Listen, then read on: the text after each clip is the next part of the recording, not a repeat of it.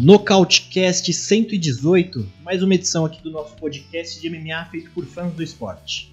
Eu sou o Davi Carvalho estamos mais uma noite aqui no canal Nocaute para mais uma edição do nosso cast agora, também rolando aos domingos, né? Um horário um pouquinho mais cedo aqui pra gente, para ver se consegue pegar mais gente também, ainda quente desses eventos que rolaram aí no final de semana, o evento que aconteceu no final de semana, que a gente vai falar bastante dele. Bia Batista, boa noite, Bia, tudo bem? Tudo bem, Davi. Uma noite bem, bem divertida, uma grata surpresa, um Charles coroado, muita coisa para falar desse UFC 262, pronta para esse dia novo com várias novidades nesse no episódio de hoje.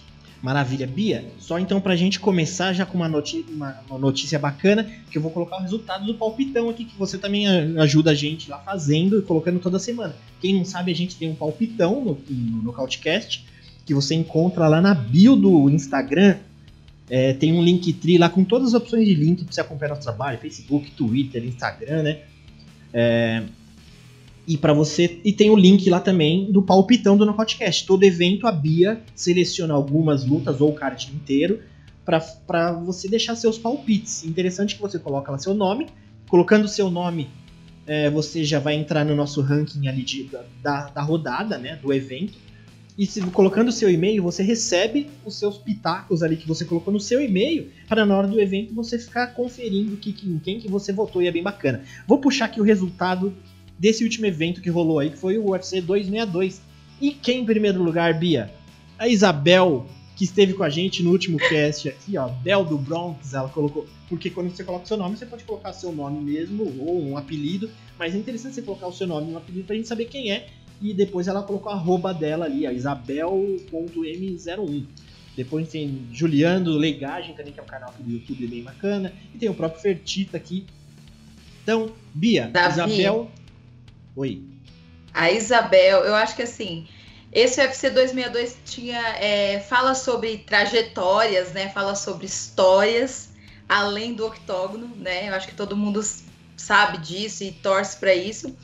E não tinha como coroar esse palpitão diferente do que a maior defensora do esquadrão brasileiro, do que a Isabel do Bronx. Eu fiquei muito feliz quando eu finalizei a apuração e vi a Isabel. Isabel que participou semana passada com a gente, que falou não, vai ser, e ainda, e o mais legal é que assim, que o Davi falou bastante coisa legal sobre o palpitão. Uma das coisas que a gente faz é na luta principal, é a gente colocar qual método que a pessoa vai ganhar, né? Então a gente coloca ali, vai ser decisão, vai ser finalização, vai ser nocaute. E a Isabel acreditou que ia ser Charles nocaute. 33 pessoas participaram dessa vez e assim, somente três pessoas acreditaram que ia ser Charlinhos no nocaute. Então, três? a Isabel ah, ganhou. Oi? Três nocaute, né? Três foram três, de nocaute. Três pessoas escolheram Charles no modo de nocaute, né? Vai ganhar por nocaute. Então, bem, bem bacana. Fiquei bem feliz de ver a Isabel representando a mulherada e representando o esquadrão brasileiro aí no nosso palpitão. Boa, a gente tem que trazer a Isabel mais vezes, que ela é uma das maiores fãs do esquadrão brasileiro que tem. E o Nocautecast é legal por causa disso, que a gente coloca tudo que é tipo de fã. Se é um espaço para fã, tem que ter todos os tipos. Gente que não gosta de luta de mulher, gosta só de peso pesado, gente que gosta aquilo, naquilo, esquadrão, gente mais como o André G, que faltou hoje. O André G é aquele que você fala, tem um evento do Suriname que teve um cara do Marrocos que lutou, ele vai saber. Então tem desde o hardcorezão até o pessoal que escolhe o jeito que gosta de acompanhar o esporte que todo mundo ama. Independente disso, né, tem espaço para discussão para tudo quanto é lado. Certo? Esse aí foi o nosso palpitão do 262. Parabéns, Isabel, ao Juliano Leigagem e Fertita, os três primeiros colocados ali, né? Parabéns. Certo? E falando em Fertita, vou apresentar ele aqui, o ex-dono do UFC também, que é um dos membros do Knockout Cat que está com a gente. Boa noite, meu amigo Fertita, tudo bem? Boa noite, Davi. Por aqui tudo tranquilo. Boa noite também para Bianca. E esse resultado do palpitão, como a Bianca falou, foi muito muito interessante de acompanhar. A Isabel veio aqui semana passada resenhar com a gente no cast, já deixou o gabarito Eu fui um, uma dessas três pessoas que apostaram em do Bronx nocaute, segui o gabarito dela e fui muito bem no palpitão também. Se eu não tivesse apostado no Jacaré, teria colado ali na líder, mas o fato é que ela me ajudou a, a ficar na terceira posição. Mas, Davi, você falou aqui, edição número 118 do Nocautecast, e antes que a galera já entre no hype do UFC 262, vamos baixar um pouquinho a adrenalina falando do UFC 118, realizado dia 28 de agosto de 2010 em Massachusetts. Tivemos um card principal repleto de lutas importantes para várias categorias. Na divisão dos médios, duelo entre brasileiros. Mário Miranda até conseguiu se defender das inúmeras tentativas de finalização de Demian Maia, mas ainda assim não evitou que o jiu-jiteiro controlasse os rounds e vencesse por decisão unânime. Descendo para a categoria dos meio-médios, Nate Dias castigou muito Marcos Davis em pé por dois rounds, antes de finalizar com uma guilhotina no round final. E na divisão dos leves, em uma luta morna, Gray Maynard usou seu wrestling para derrubar e controlar Kenny Florian, se saindo vencedor no Title Eliminator da categoria. No Coleman Event, a lenda Randy Couture, campeão do torneio do UFC 13, ex-campeão nos pesados e nos meio pesados da organização também, enfrentava James Toney. Quem não lembra desse duelo, hein? Que é James Toney era ex-campeão peso médio, super médio e cruzador no boxe. Esse confronto de estilos atraiu muita curiosidade na época, mas na luta em si nenhuma surpresa. The Natural se manteve na longa distância e com menos de 15 segundos de luta voou nas pernas de Tony, que foi derrubado facilmente. Daí foi aquele passeio, montou, castigou no ground and pound e, fez o que quis, até conseguir um triângulo de braço com apenas 3 minutos e 19 de luta. Ou seja, o MMA no octógono vencia o boxe. Com 47 anos, Randy Couture chegava à sua terceira vitória em sequência e levava os mais de 14 mil presentes na arena em Boston ao delírio. E no main event, Gray Maynard assistia de camarote quem seria o campeão e seu próximo oponente. Era a revanche entre Frank Edgar e BJ Penn. Diferentemente da primeira luta, em que Edgar tomou o cinturão do BJ em um duelo bem equilibrado, desta vez Edgar abusou do seu wrestling para controlar BJ no chão, e assim foi nos três primeiros rounds. No quarto round, o Havaiano, Havaiano não, depois de não conseguir deixar a luta em pé, ele mudou a estratégia. Tratou ele de tentar quedar o Edgar, buscando a finalização. Até conseguiu as quedas nos rounds finais, mas The Answer conseguiu inverter em questão de segundos. E no fim foi uma performance dominante do Frank, que com o triplo 50-45 defendia o cinturão peso leve pela primeira vez e já tinha outra revanche para ele resolver na sequência, desta vez contra Gray Maynard. Davi?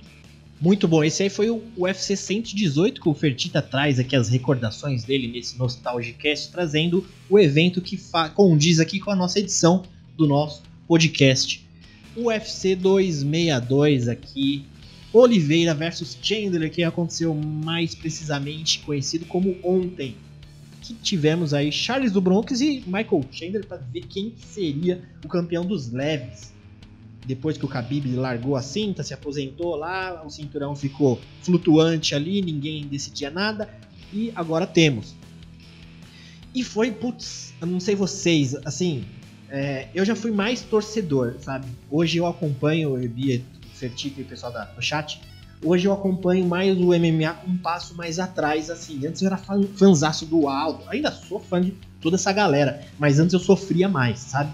Luta do Anderson, nossa, eu ficava com as mãos geladas. Lioto, nossa, eu não conseguia assistir direito, dava palpitação. Hoje eu consigo assistir um pouco com o pé atrás. Mas Bia e Fertita, esses dias eu tava pensando, eu, é, quando anunciaram a luta do Glover Teixeira, disputando o cinturão dos meio pesado, eu até coloquei no Twitter lá, falei, Cara, eu acho que faz tempo que eu não, não tava esperando uma luta para torcer como essa do Glovão, que o cara é uma gente boa, merece tudo de bom. Então eu tava com hype esperando ele. Eu falei, mano, quando for a luta do Glover eu vou passar mal, né? Então já vou me preparar. Essa do Charlinho, eu não tava criando tanto expectativa. Claro que eu queria o Charles campeão, como todo mundo gostaria também, bacana, independente de torcida, uns torcem mais para Charles, outros para Chandra, mas a gente tem esse direito, né, como fã, cada um torce no que quer. Se quer ser Pacheco, você quer, se quer torcer para americano, você quer. Eu criei um hype esses tempos aí pra africano. Eu tô adorando ver campeão africano. Os caras lutam a cada 15 dias. Então eu já tô torcendo pra africano também. Se tiver um africano nos moscas, eu vou falar, pô, tem o Davidson, mas esse africano podia chegar. Então, cada um torce do jeito que quer. Mas Bia Fertita e pessoal do chat, essa luta do Charlie para mim foi complicada. É, eu, minha esposa veio de madrugada. O que, que tá acontecendo? Eu tava na sala, tipo, berrando, assim. É, Bia, como que você curtiu aí? Ficou nervosa? Como foi para você? Davi, como eu comecei falando lá da, da história, para mim eram duas trajetórias muito importantes ali, sabe?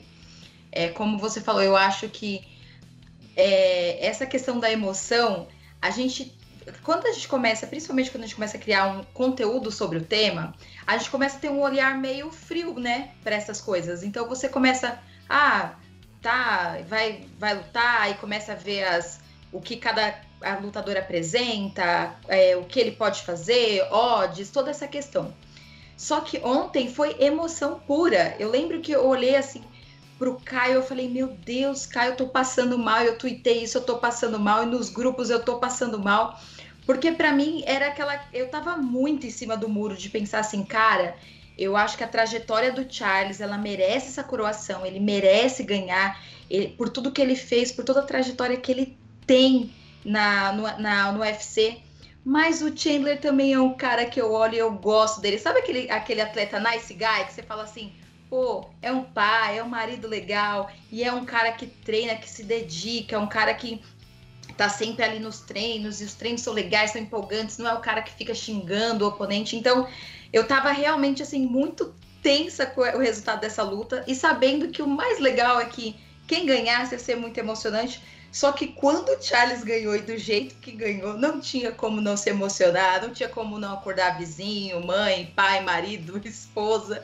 Foi realmente muito emocionante, Davi, muito. Muito bacana. Ô Fertita, você que já foi dono do UFC, eu imagino que você tinha que ser um cara bem também assim frio, né? Por mais que no fundo você gostaria de alguém assim, ser campeão ali por questões financeiras, né? Um valor maior ou não. Hoje você aí, pelo menos aposentado no UFC, já pode escolher quem você torce ou quem não torce. Como foi para você ver o Charlinho e o Chandler lá? Davi, é eu faço das palavras de vocês as minhas palavras também, né? Tivemos um evento muito impactante que foi o evento anterior, né? Evento numerado anterior, que foi o evento do UFC 261, com três disputas de cinturão. E eu achei que naquele evento ali, que tinham muitos atletas que eu sou fã demais, assim, mas eu consegui controlar a torcida ali, mesmo vendo o Usman nocautear o Masvidal, a Rose nocauteando a, Zeng e a, a luta entre a Valentina contra a Jéssica Andrade se desenrolando daquela forma, né? Consegui manter a tranquilidade naquele momento, mas esse UFC 262 não teve como. Isso já do começo ao fim a gente foi vendo que na estratégia do, do meu parça lá, Dana White, é, aumentar a bonificação para as lutas, para a luta da noite, para as melhores finalizações, né? A gente já percebeu desde a primeira luta que, que a, o evento seria diferenciado, né? Que ele entregaria o que ele estava prometendo, né? E ver um desfecho daqueles, né? Que a gente via antes da luta, né? Na semana que antecedeu a luta, as matérias envolvendo o UFC 262 trazendo uma grande exposição do, do Chandler, né, comparável ao Charles, e daí a gente podia entender que se tratava de um grande nome vindo do Bellator, que fez 23 lutas na organização do Scott Coker, ele foi campeão peso leve lá em três ocasiões diferentes, foi apontado né, por muitos anos como o melhor lutador fora do UFC e também o melhor peso leve do mundo por vários fãs aí, é, principalmente antes da derrota para o Patrício Pitbull. Então o Chandler já chegou no UFC com status de reserva imediato da disputa de cinturão, né? Eu até falei pro, pro Dana na época, tem certeza? Não é exagerado isso? Não vai criar um, um rompimento ali com os tops da categoria? Aí ele falou, não, fica frio que vai dar certo, né? Se Khabib ou Justin Gate não puderem lutar, o Chandler já entra ali causando, né? Só aumentou o cartaz do, do Michael Chandler ao vencer o Dan Hooker dominou os vídeos lançados pelo Ultimate com relação ao UFC 262 e isso só culminou em, val em valorizar ainda mais a conquista do Charles, né? Afinal, o brasileiro venceu um grande nome, né? Venceu o cara que era tudo isso. Então, esse UFC 262 entregou um evento com um main event apoteótico, Davi. É, exatamente. Tem muito ponto aí que você levantou, bem interessante, Fertita. Deixa eu pegar só o comentário do pessoal, a gente já debate sobre isso. Eu vi aqui que está chegando Enéas Guimarães, nosso amigo Guima lá do nosso grupo de WhatsApp do, dos fãs de MMA do Nocautecast. Se você quiser participar do nosso grupo, a única forma de entrar no nosso grupo de WhatsApp é mandando uma DM do nosso Instagram. Então você já imagina, você tem que estar seguindo a gente no, aqui no YouTube, como no Instagram também. Manda uma DM com seu número lá que você entra no nosso grupo. grupo. O Guima aqui tá mandando. Davi, Bia Fertita, boa noite. Boa noite, pessoal. É, o Marcelo Moura também chegou. É, quem mais? Vamos ver uns comentários aqui. O Danilo de Almeida falou: não teve luta ruim ontem. Foi um eventaço, completão, bem bacana. Augusto César Legramante tá falando, luta Valentina e Jéssica não teve? De repente ele tá perguntando no conteúdo no canal do Zé, né? E as duas da madrugada o Marcelo tava falando que quando o Charles nocauteou o Chandler, ele gritou tão alto que os vizinhos pensaram que ele tinha matado um cara. Cara, é, é, a gente viu muita gente, né, com esse tipo de reação porque diferente do, do futebol que a gente está acostumado no Brasil, o MMA acontece de madrugada, então você vai sair gritando de madrugada ninguém vai entender nada, né? Se fosse à tarde, o pessoal misturava com, com futebol e não, não ligava nada, tanto, né? Mas foi bem bacana. É, e o Danilo, o próprio Danilo Almeida falou que o nervosismo foi bem alto, ainda bem que Charlinho deu conta do recado. É, e o Daniel Lopes falando, aquela babação da galera do combate tá meio pegado já. É, ele deve estar tá falando com relação à questão do esquadrão brasileiro, né? Que o combate cria essa campanha aí. O Bruno Lucas tá falando, boa noite, que evento ontem. Tremi, gritei chorei demais. E o Marco Diego falou, alguma semelhança entre a carreira do Rafael dos Anjos e a do Charles do Bronx, lutadores camaleões, evolui, evolução com o tempo. E a Sil Carneiro falou, foi uma loucura ontem. Cara, foi, foi demais, assim, um evento bem bacana, começou muito bem. A gente teve a Pedrita Cachoeira, que veio também numa luta muito emotiva, trazendo uma história de vida muito forte. Tiveram outros brasileiros também. É, é, tiveram também a luta Tony Ferguson ali e, e também muito bacana da gente assistir. Tem alguns sentimentos que a gente vai comentar também. Teve Edson Barbosa também com aquele lutão ali. Então, assim, foi muito bacana. Vamos começar com essa do Bronx e Chandler, né? O Fertita já deu uma bela introdução falou dessa questão, até teve os embedded, né, que o UFC lança na semana do evento, que ele cria ali uma, uma historinha, né, cria uma história já com os acontecimentos que estão começando na semana, o lutador chegando, chegando no país dele, não sei o que, ele vai criando uma narrativa. E a gente notou, assim, né, o UFC, todos embedded era Chandler, Chandler, Chandler, Chandler e no finalzinho Charlinho e o resto. Chandler, não sei o que. E o Fertita falou, e, e, e é verdade, né? Tipo, eles criaram tanto um hype assim para quem tava assistindo.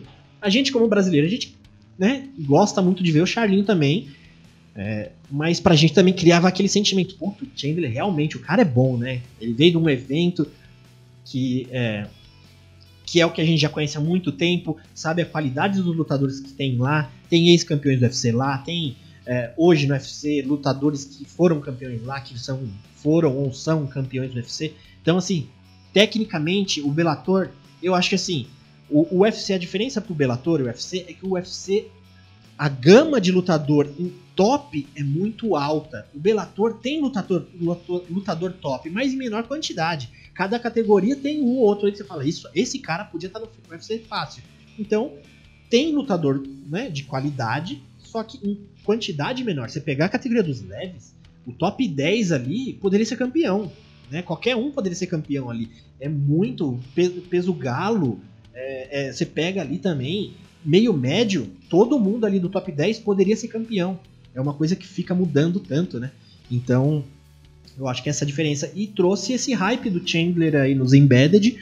E para quem era fã do Chandler, ou os americanos assistiam e falaram, nossa, o Chandler, não sei o que. Isso, de repente, como o Ferdita falou, valorizou, né? Porque o o do Bronx venceu o Chandler, para quem entrou naquele hype nos Embedded, né, como eu falei, principalmente os americanos, deve ter pensado, caraca, brasileiro é bom, porque a gente tá ouvindo falar de Chandler a semana toda, brasileiro foi lá deu cabo. E foi uma luta bem bacana, né, começou bem intensa ali, é, a gente tinha até comentado no cast da semana passada o estilo de cada um, né? O Chandler tem esse estilo de caçar, ir para meio cercando o lutador, o lutador dá um passo para direita, ele dá dois.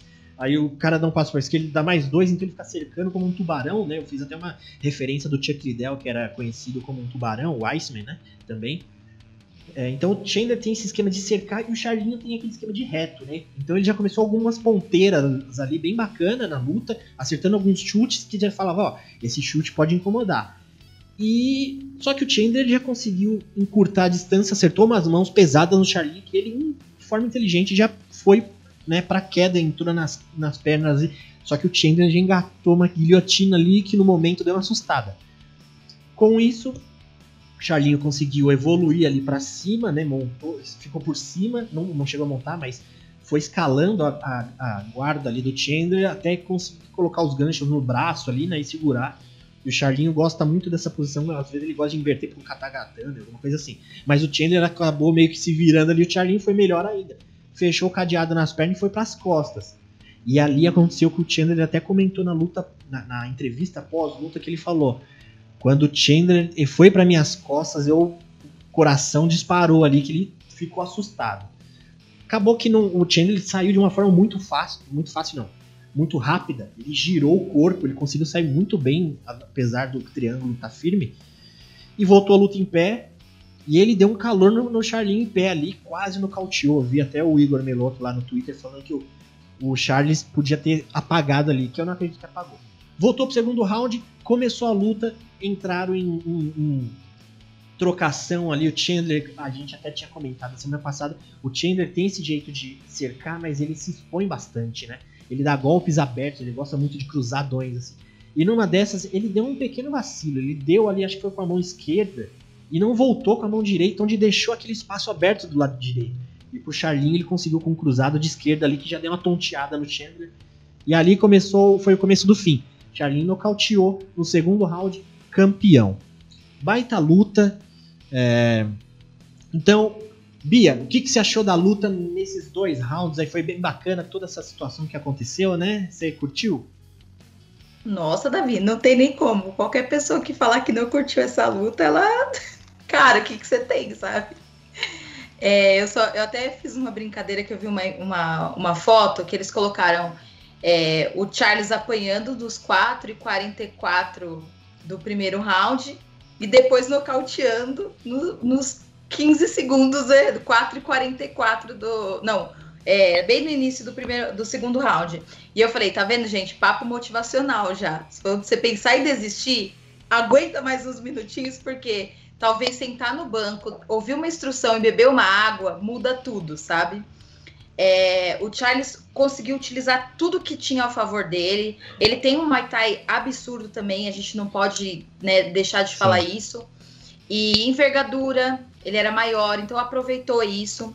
Realmente me surpreendeu, porque, como eu falei para vocês, até mesmo no nosso palpitão, é, todo mundo acreditava que não, o caminho das pedras aí pro, pro Charlinhos é ir pra finalização, é pegar um braço, um pescoço, uma perna, qualquer coisa.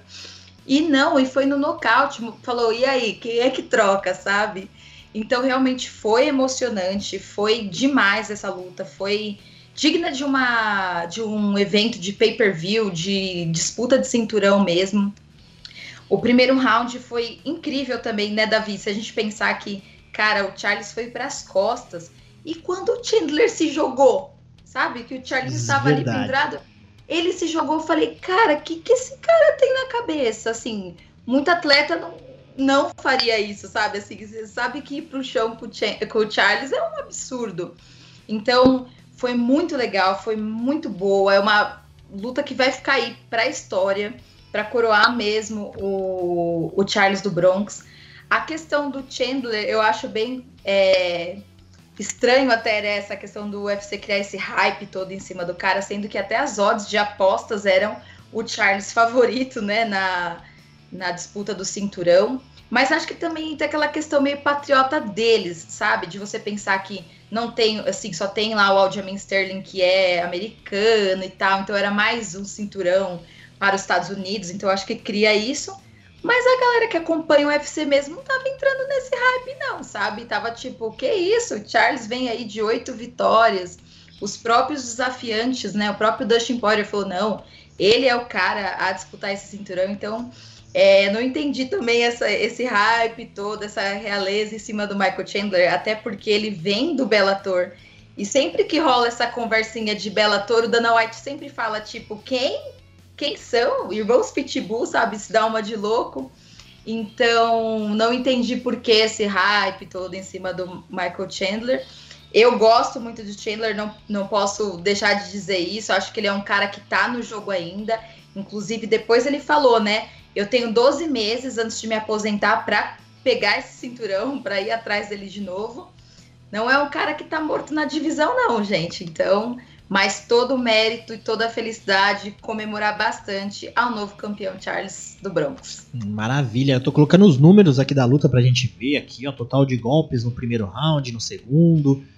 É, então foi, foi bacana a luta, tem aqui o número de knockdowns, tentativas de finalização e raspagens, aqui número de golpes, bem bacana. Ô Fertita, a, a Bianca falou uma coisa aí que é interessante pra gente pensar, que é, o Charlinho ele estava vindo de oito lutas ali, né? Oito, uma sequência de oito vitórias.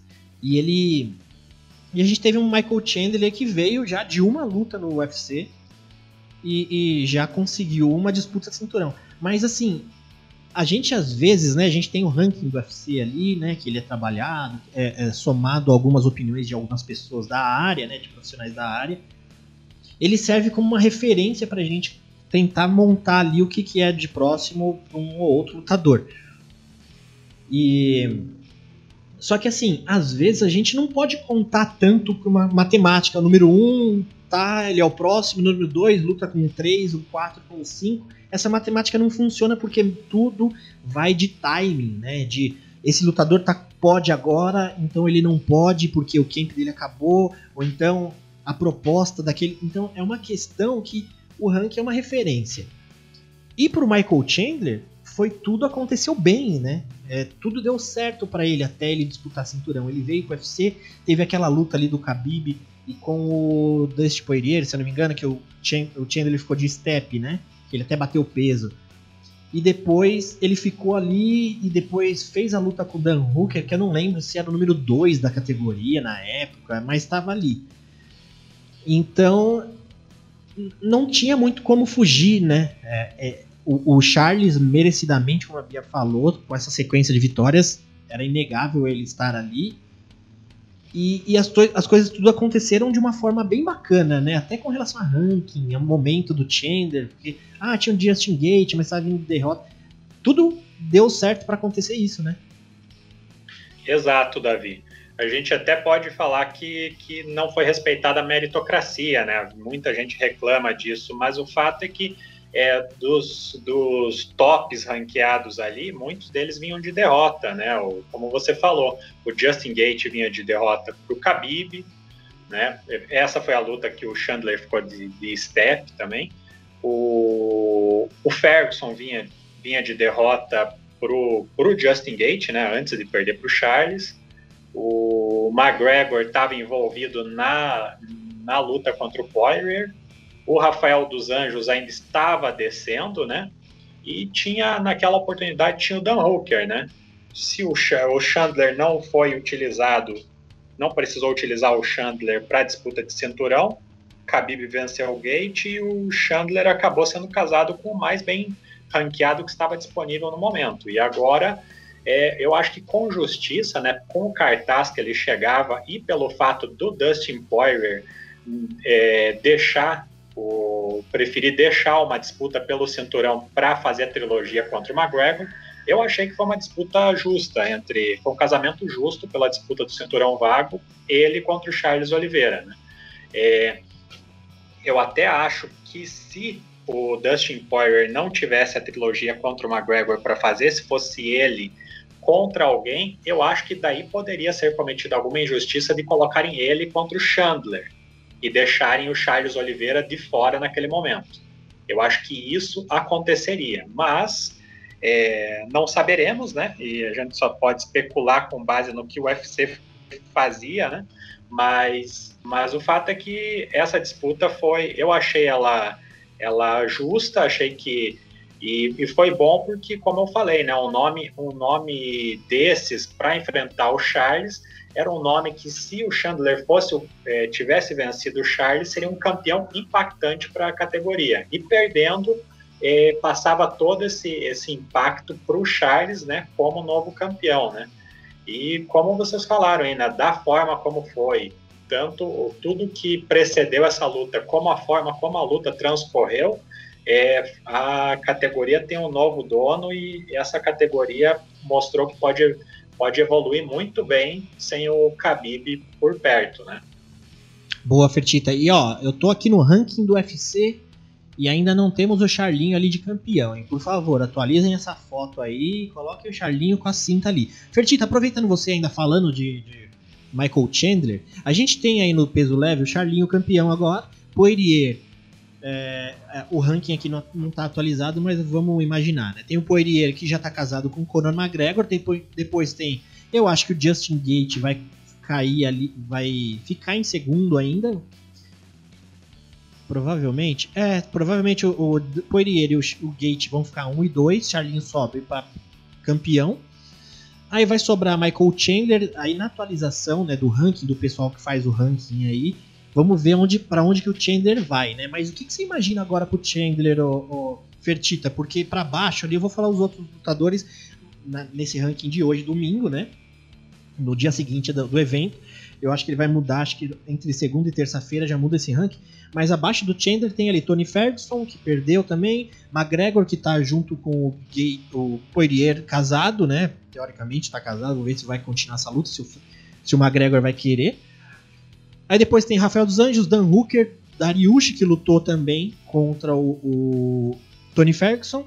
Aí tem Islam Makachev, Paul Felder, Gillespie, Kevin Lee, aí o Diego Ferreira, né, o CDF, e o Drew Dober. O que, que você imagina que a gente. O que, que o UFC poderia fazer? Você, se fosse ainda o dono do UFC hoje, Fertita, o que, que você colocaria aí pro, pro Michael Chandler? Davi já teria me reunido com o matchmaker e os casamentos já estariam feitos. É a trilogia Dustin Poirier contra McGregor e Justin Gate enfrentando Rafael dos Anjos e Michael Chandler contra Beneil Dariush. Seriam os próximos embates no, pelo topo da categoria. Isso, seu palpite, né, Fertita? Exato, é. E você conhecendo Dana como conhece, o que, que você acha que ele vai fazer? Ou você acha que vai, vai dar na mesma, que vocês pensam iguais? Eu acho que o, o Dana também vai optar por um por um confronto por um confronto meio digamos de recuperação para o Michael Chandler, né? Vai olhar o ranking ver quem vai ser o mais bem ranqueado ali com o jogo que mais casa para ele, para tentar é, fazer um afago no ex-campeão do Bellator ali para ele para ele não chegar já é, assim como chegou o Justin Gate, né, que chegou vencendo o Michael Johnson, daí perdeu para o Álvares e para o Poirier, né, ficar com cartel 1-2 ali não seria legal. É, então ele não vai querer deixar o Chandler 1-2, então eu realmente acho que vai colocar o Darius para ele. Boa, Fertita. É isso aí. É, quem tiver, o pessoal do chat quiser colocar seus palpites, o que, que vai ser próximo pro Chandler, manda aqui pra gente ver o que, que vocês acham, certo? Lorenzo Vertita, ele já foi dono do UFC, ele sabe como funciona as coisas, deu os palpites dele. Bia, agora temos aí de, o campeão, a favela venceu. Charlinho do Bronx venceu o campeão dos leves. Temos algumas possibilidades dentro dessas aí que o Fertita também falou e daqueles números que eu comentei. O que, que você imagina pro Charles do Bronx aí que, que você gostaria que acontecesse aí para a continuidade dos leves? Então, vamos lá. A gente sabe que o próximo desafiante sai da luta entre Dustin Poirier e Conor McGregor. É claro que eu estava torcendo por Poirier vencer novamente o McGregor, né? Porque galinha irlandesa, não gosto. Não, não, não. O pessoal até no chat falou: Ih, acho que a Bia não gosta do Conor. Não, não gosto, gente. vou falar aqui. Mas eu acho que, para a história do Charlinhos, esse pescoço do McGregor seria uma coisa diferente. É dinheiro, é visibilidade. E, e, ganhar do, do McGregor é, uma, é, é, é, outro patamar, né, gente? Então, assim, a minha torcida agora é pro Conor ganhar essa trilogia para ir enfrentar o Charles do Bronx. O Charlinhos até. O, o Conor até soltou uma piadinha lá no Twitter, não sei se vocês viram, falando: é. O Charles é o 11 campeão do peso leve. Eu quero saber quem é o 12, quem é o 12, né? Ele colocou lá. E aí eu respondi e mandei whisky, porque para mim, 12 para ele é só o proper mesmo. Não vejo. Eu vejo ele sendo parado antes de chegar nesse cinturão novamente. E eu espero que seja por uma belíssima finalização do Charles do Bronx, já que a gente sabe do histórico daquele do, do, da galinha irlandesa de que encostou naquele pescoço é bater. Então, a minha aposta é que Conor McGregor vença e Charles do Bronx vença ele defendendo seu cinturão pela primeira vez em cima desse grande nome aí boa, do peso boa. leve. Olha só, a gente tem nosso grupo lá do Palpitão, né? Que tá todo mundo contra golpe, agindo no Nocautecast, o Nocaute, MMA Pride Brasil, diretaço. Aliás, você que tá no nosso canal no, do Nocautecast, se inscreve ali, ó, do lado do Fertita, do ombro direito do Fertita ali, tem um inscreva-se, embaixo tem um botãozinho. Você nem precisa sair do vídeo para se inscrever, é só clicar ali e você já se inscreve. Isso para quem tá no canal do Nocautecast. Certo? O, o, lá no grupo, o Vini do Diretaço colocou um print lá e foi antes da luta até, Bia. E até aproveitando esse, isso que você falou aí do, do Charlinho, né, pegar o McGregor e vencer. Teve, o, o Vini colocou esse print aqui do Leonardo Pateira, não, não sei quem é, mas é um print que meio que rolou aí entre os grupos, que ele colocou assim, ó, pode printar. Charles vence o Chandler e se torna campeão dos leves. Isso foi a verdade, já aconteceu. Aí ele colocou depois, Charles defende seu cinturão contra o McGregor. Vence e se torna milionário. Lindo, perfeito. Aí, segundo aqui estrofe, Charles usa uma camisa. Se jiu-jitsu fosse fácil, se chamaria sambo. E desafia Khabib. Khabib. Então Charles coloca o Khabib para dormir numa guilhotina. Ponto. Charles se torna the greatest of all time do, dos leves. Isso aí faz alusão que uma vez o Khabib entrou com uma camiseta numa pesagem. Se o jiu-jitsu, é, se os é, se é, sambo fosse fácil, se chamava jiu-jitsu. Isso, se o sambo fosse fácil, se chamaria jiu-jitsu. Então, esse Leonardo Pateira aqui fez uma brincadeira pro que, que precisa pro Charles se tornar o maior dos leves. Então, ó, Charles, o gabarito tá aqui do Leonardo. A gente tá colocando no podcast, dando os créditos a esse rapaz que eu não conheço, mas rolou nos grupos aí, que eu acho bem pertinente, bem bacana, né? É claro que assim, essa fanfic de que o Habib vai voltar e, e é, esses os, os atletas que a gente tem hoje ali fariam ele voltar, ou até mesmo o próprio Michael Chandler seria um desafio para ele. Gente, eu não acredito nisso, eu não vejo narrativa para isso acontecer. Mas, cara, que seria incrível ver o Charles com uma camiseta dessa e fazendo o que esse cara falou, ia ser incrível mesmo. Mas, infelizmente, essa fanfic fica no coração do mesmo jeito que fica a fanfic pra gente de que Nurmagomedov e Ferguson deviam um dia acontecer, né? Porque depois de ontem a gente sabe que isso não devia acontecer mesmo. Boa. É, deixa eu pegar uns comentários aqui. O Marcelo Moro. O Dana, nesse ponto em casar luta, pode-se dizer que é um visionário. Ou ele erra muito também. Nesse aspecto, pergunta para o glorioso Fertita. Fertita, então você acha que o Dana, nessa de casar, pode ser que ele é um visionário ou ele erra muito nesse aspecto? Olha, Davi, ele é mais visionário mesmo. Ele, ele casa uma luta, geralmente casa uma luta pensando três casas à frente. Erra algumas vezes, mas na maioria das, das situações ele, ele tem essa visão ampliada. É, o, o, o Dana, ele tem vários defeitos, né? Vários defeitos como todos nós, mas ele tem alguns defeitos como pessoa rica também, como dono de um evento.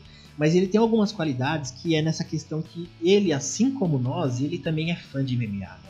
O Dana adora aquele negócio. Então, o Dana é como se fosse um fã dono do negócio todo. E a gente vê alguns aspectos do Dana White com relação a isso, que tem, claro, o fator aí de negócio, de business, né? De, ah, McGregor vende, não vende, não sei o quê. Mas você vê o Dana como Fertita também. Fertita, você ainda, você ainda tem uns, uns, uns é, é, cassinos em Vegas, né? Você ainda tem ou você tá aposentado disso também? Não, não, tenho sim, Davi. Deixei o UFC de lado para poder me é, me dedicar só ao Station Cassinos lá, que é, que é o meu brinquedinho favorito. Boa. Assim como você, o Dana também já brincou de ser dono de cassino, ele manja do, do, do carteado, não manja? Sim, sim. Ele, inclusive, já foi expulso de alguns por manjar demais até.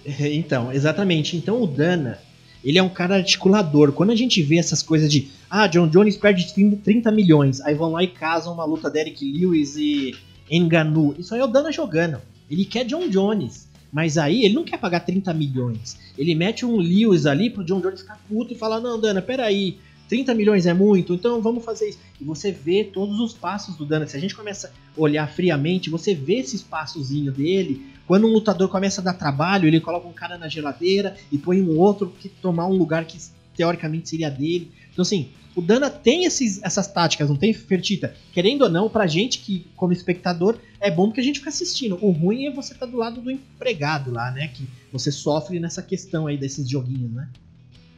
Exato, é muito difícil conseguir é, vencer ele na queda de braço, né? Mas como, como essa questão que você usou como exemplo aí dos pesados, ele tem, ele tinha é, Enganu contra Miotite, né? Ele querendo que o Enganu vencesse a, a revanche entre eles. Já deu certo para ele, né? Enganu venceu e o homem mais, o the baddest man on the planet, alguém é, tornou-se alguém que tem uma, um, um, visual mais mal, né? Com finalizados, com lutas finalizadas de uma maneira mais impactante do que o Miotite. Então ele já venceu nisso aí, né? Então e agora ele queria enganou contra John Jones, mas se não conseguiu, não vai pagar mais por isso, né? Não tem problema, fica enganou contra Lewis. Na pior das hipóteses, o John Jones fica para escanteio e ele enfrenta o enganou na próxima, ou se o Lewis venceu, enganou, né? Caso eles lutem mesmo, ele consegue um, um, John Jones contra Lewis na próxima, né? Que não seria mau negócio também, né? Já imaginou é, John Jones contra Lewis disputando o cinturão? Sucesso, né, Davi? Pois é, é, o Dana ele tá na posição que todo mundo queria estar. Tá. Além de ser milionário, ele tem o domínio de tudo ali, por mais que às vezes ele fala, não, isso é com os matchmakers, mas tem o dedo dele em tudo ali. Certo? A intenção do Dana é sempre criar situações win-win. E ele consegue isso muitas vezes, né? Exatamente. O que você está querendo dizer win-win é onde o Dana, o UFC ganhe e o, o, o fã também ganhe, né? Exatamente, é. Exato, exatamente. Todos E o lutador que lute, né? Lutador que lute. exatamente. É, falando até em lutador aí, até pelo menos nesse evento melhorou a situação para os lutadores, porque o bônus da noite. Bia, você tem a lista de, de bônus, mas só pra gente Tenho. falar. Mas é, o, o UFC aumentou o bônus nesse evento. Eu vi informações do Marcelo Rússio lá do combate que era nesse evento. Espero que eles mantenham para os próximos aí, né? É, mas o, eram 50 mil dólares.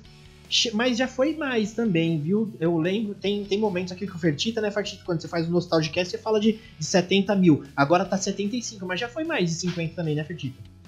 Sim, sim, mas é nessa o, o UFC bateu o recorde aí, porque a gente teve até 70, 70 teas, né, como dizem. Os bônus variavam entre 50 a 70, e dessa vez com 75 mil, o UFC quebrou mais uma, rompeu mais uma barreira aí. Boa, espero que continue isso aí. Bia, quais foram os destaques do evento aí com relação a bônus? Os bônus da noite foram performances da noite. Charles do Bronx e Cristos Diagos levaram a performance. E a luta da noite foi Shane Burgos e Edson Barbosa. Eu gostei bastante da, dessa distribuição, viu? Bem bacana. Eu gosto. E vê quando... a importância que isso faz para um atleta como o Cristos Diagos, né, Davi? Cujos esses 75 mil acabam sendo muito maior do que a bolsa dele, ainda que acrescida com o bônus de vitória, né, duplicada, mas esse 75 acaba sendo ainda maior do que a bolsa dele. É, muito é, importante. Eu vi até um pessoal falando que talvez o Sergipano também tivesse merecido a, o bônus de performance da noite. É porque, cara, é o jacaré finalizado quebrando o braço. Eu acho que. Não é pra qualquer um. Naquela, né? Entra naquela questão de tipo assim, cara, não, não vou te parabenizar por fazer isso com uma lenda. Boa. É, eu ia comentar o quê? Ah, eu gosto quando os bônus vão para lutadores menores, sabe? Eu não gosto quando o bônus vai pro Charlinhos do Bronx, por mais que eu acho que ele merece pra caramba, mas a bolsa dele foi 400 pau. Não foi qualquer coisa. 75 para ele é muito mais, é muito mais cesta básica que ele vai poder fazer lá para a comunidade dele. O Charlinho é o cara do bem. Eu quero tudo de bom para ele, mas eu não gosto, principalmente quando é pay-per-view. Eu gosto de bônus pro pessoal mais lá para baixo. Aí é legal.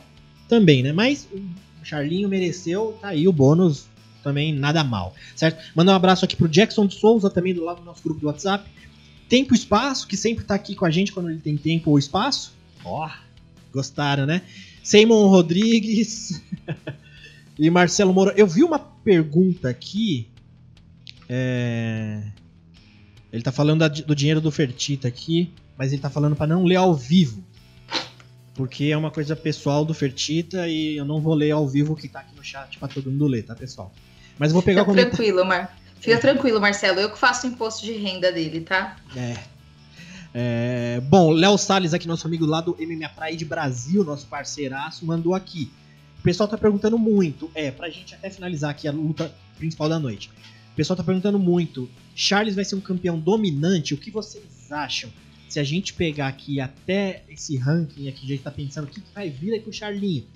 Provavelmente, sem ver ranking, a gente imagina, peso leve é bucha, né? Porque peso leve é altura, estatura de pessoas médias no planeta. Então, você pegar altura e peso ali, é, é uma estatura média de pessoas. Então, tem mais gente do tamanho da categoria leve do que do peso pesado ou peso galo, né? Então, tem muito mais gente é, querendo entrar nesse mundo aí para ter o que o Charlinho tem, o que só o Charlinho tem. Mas pensando nisso, a gente, por isso que é uma categoria que se movimenta tanto, né? Tem muita gente. É por isso que tem a Amanda Nunes também dominante lá nos treinos femininos, porque não tem menina tanto que luta, principalmente naquela categoria. Se tivesse. E as mulheres que têm a estatura média, né? Que estão próximas à estatura média ali, tem mais qualidade no ranking, né? Mas voltando a isso, então, ó. Bia e Fertita, a gente tem aqui Poirier, ainda pode pegar o Charlinho. Justin Gate pode pegar o Charlinho. É... Ferguson já foi. McGregor pode pegar o Charlinho. Rafael dos Anjos pode pegar o Charlinho. Aí a gente tá começando a ver pessoas um pouco mais distantes com relação ao tempo, né? Não é espaço. É, depois tem Dan Hooker, também tá vindo de derrota aí. Tá mais para baixo, dá para pegar. Makachev, eu acho que o Makachev também tem mais chance que o Dan Hooker, porque ele já tá numa, numa crescência ali, tá todo mundo de olho no Makachev. Paul Feather, eu acho que difícil o Paul Feather chegar lá para cima. Gillespie também. Aí tem um pessoal que pode chegar. Até o top 15 dos leves pode chegar. Mas tem que cortar um dobrado ali. Agora, essa, esse pessoal aqui do 10 para cima, Makachev para cima, acho que os mais difíceis de pegar o Charlinho aqui é o Ferguson. Até o Chandler pode pegar em seis meses aí. Em seis meses não sei, mas em um aninho, se ele fizer mais duas lutas e o Charlinho estiver lá, ainda dá para pegar. Agora, com relação a isso, Bia, a esse pessoal top 10 aí no calcanhar do Charlinho, você acha que ele vai se manter muito tempo dominante ali na categoria? Davi, para mim, a grande questão dessa categoria é que o Poirier é um abuso, sabe? Ele é insano. Então, a próxima, a luta deveria ser com o Poirier, inclusive, mas o Poirier tá na questão de fazer money fight, né? A gente sabe disso. Então, torço para que seja o Conor o próximo desafiante, porque acho que o Charles merece, mas o Poirier, para mim, é um cara que pode tirar esse cinturão, sabe? Não tô falando que o Charles não tem a capacidade de vencer, não é nada disso, é só porque eu acredito que o Poirier também tá numa numa numa fase muito boa da carreira dele, tá vencendo, ganhou absurdamente assim do Conor, surpreendeu muita gente, então eu acredito que o Poirier seja ali a carne de pescoço para qualquer pessoa dessa divisão, para falar a verdade. Com os outros, se a gente for olhar, ele já pegou o Ferguson, que todo mundo fala, ah, o bicho papão, jogo difícil. O próprio Chandler era um cara que tinha uma trocação, ah, tem uma mão muito pesada e sabe se virar no chão, e ele ganhou. Então, assim, nesse top 10, aí o que eu vejo um grande problema seja o Poirier. Eu acho que o, che o Gate também é um cara que a gente não pode menosprezar. Porque ele é o cara que anda para frente, que ele não tá nem aí, que ele leva golpe mesmo, entendeu? Que ele anda para frente, só que a gente sabe que pode colocar no chão. E se o Charles levar para o chão, é finalização, né, meu amigo? É recorde de finalização só crescendo. Então, para mim, a, a, grande incógnita para ir do Charles nesse momento é o Poirier mesmo. De resto, eu acho que ele, ele consegue porque tá no momento muito bom o seu Charles do Bronx. Show de bola. Ô, ô Fertita, até aproveitando ainda esse momento, a gente tem um campeão hoje dos leves, então muito completo, né? Charlinho, o maior finalizador da história do UFC, vindo aí É, é, e é muito bacana a gente ver também uma da, dos antídotos pro wrestling, né? Ser o jiu-jitsu, em alguns casos, pro Charlinho funcionou. Mas o Charlinho, além de ser o, o, muito finalizador, ele tem mostrado também a melhora das mãos dele. No entanto, que nocauteou o Michael Chandler aí, muito bem. Nocauteou, quem que ele nocauteou depois, é, atrás disso? Eu não lembro, mas é, Kevin Lee ele finalizou. É, o último foi o, o, o, Tony Ferguson, que foi decisão, né? Mas Fertita, querendo concluir aqui, a gente tem um campeão nos leves completo, tanto no jiu-jitsu, que pode ser também um, um antídoto para o wrestling, como na trocação, na evolução do Charlinho lá na shootbox. Então, assim, shootbox, striking ali do shootbox, junto com o jiu-jitsu do macaco, que o Charlinho sempre fala, né? É, é, shootbox, Diego Lima, é, Jorge Patino Macaco, ele tem uma frase pronta dele lá. É toda uma somatória bem bacana para um campeão, né? Então ele pode estar preparado para meio que quase tudo da categoria ali, né? Cada vez misturando melhor as artes, né, Davi? Ele é, já está 11 anos no UFC, né? É, a galera vê o cartel dele e acha que ele já é um veterano de quase 40 anos, né? Charles tem 31 anos, estreou no UFC em 2010, recorde de finalizações agora, já com 14, recorde de interrupções também. É, são 17 ao todo, é, e nessas é, são 28 lutas pelo UFC e só nessas cinco últimas que ele ganhou gosto pelo nocaute, né? Como você falou, tá se aperfeiçoando.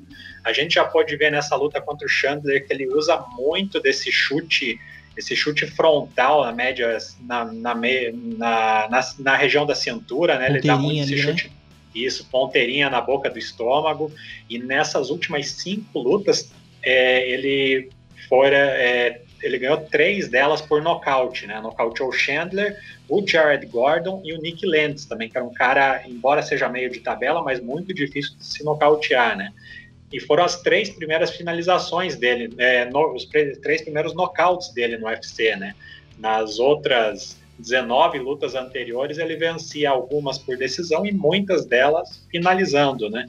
Muito interessante ver ele cada vez mais, mais versátil, você falou de lutadores que com uma grande sequência não conseguiam chegar à cinta, né? Aquela questão do timing com mais lesão e azar do Tony Ferguson, que emplacou 12 vitórias seguidas e não conseguiu chegar numa disputa de cinturão eh, linear, né? Pelo menos. Até chegou, mas teve aquelas lesões muito azaradas. E o Charles, com oito vitórias seguidas, chegou, né? Questão do timing também, merecimento demais e da favela para o cinturão peso leve do UFC, vários recordes que ele vem conquistando. É, e, e, pensar que ele iniciou lá, como eu falei, com 20 anos, ele na, é, finalizou o Darren Elkins na primeira luta dele no UFC, e quem diria que seria a, a única derrota do Darren Elkins na carreira por finalização, né? Até hoje, ele é ele que é a faixa preta também especialista em em jiu-jitsu e wrestling, né? E só foi finalizado pelo Charles até hoje, um feito que na época não se notou, mas hoje em dia, se a gente observar o cartel do Charles, tem cada vez mais história para contar e ele com com esse jogo mais versátil, misturando cada vez melhor as artes ali, principalmente se aperfeiçoando em pé, uh, vai ficar cada vez mais empolgante acompanhar os próximos passos dele e da categoria, Davi. Maravilha, eu tava vendo aqui, então esse foi o segundo nocaute no Charlinho nos leves, né? O primeiro foi o Jared Gordon, não foi? Ou Nick Lentz já era? Nick, o Lentz... Nick Lentz... Ah, é, o Nick Show. Lentz já era leve já. Já era leve, é. Então as três, então você vê, né, a, a diferença que faz uma categoria para um lutador. As três, os três nocautes do, que o Charlinho conseguiu na na carreira aí, né, atual, assim, uma coisa mais atual, foram já nessa categoria mais pesada, né, Fertito? Exato, é. Bem ele, bacana. Ele que ficou de vez no, nos leves naquela vitória dele contra o Will Brooks, que ele, Will Brooks também chegando do Bellator, né, começou Sim. bem, mas depois degringolou ali e ele ele fez uma luta muito parelha contra o Charles até determinado momento, mas o Charles conseguiu pegar as costas dele e deu para ver que o Charles tinha uma pujança física muito maior do que no, no, na categoria de baixo, né? Ele, ele conseguiu evoluir E se a gente for acompanhar a trajetória do Charles, nas, nas lutas dele no peso pena, ele não bateu o peso por quatro vezes, né? Então é isso que afastava ele dos rankings e de matchups mais, mais interessantes, né? Ele não bateu o peso contra o Cub Swanson, em que ele foi nocauteado lá atrás, contra o Jeremy Stephens também, não bateu contra o Miles Jury, que ele venceu, conseguiu uma performance dominante, mas acabou não levando o prêmio de performance por, por essa questão do, do peso na época, e também contra o Ricardo Lamas, né? Foi a pior fase da carreira dele, em que ele lutou contra o Anthony Pettis, um Pettis que chegou bem. É, é, a gente vê, via que na, no pré-luto o Pettis não chegou em boas condições, cortando muito peso, mas ainda assim conseguiu finalizar o, o Charles com uma guilhotina e na luta seguinte, que seria a de recuperação do Charles, ele não bateu o peso, teve que lutar em peso casado com o Lamas e foi finalizado novamente, né? Depois ele, ele subiu por uma determinação do UFC, subiu é, subiu para os leves, venceu o Will Brooks, perdeu para o Dan Felder e depois só vitória, inclusive com nocautes. Boa. É isso aí. É, você tava falando até da, de quando ele não bateu o peso na luta do Cub Swanson. Foi naquele nocaute retardado que o Charlinho teve, né? Que o Swanson deu ali um cruzado e o Charlinho demorou para cair, como aconteceu também do Shane Burgos nessa última luta.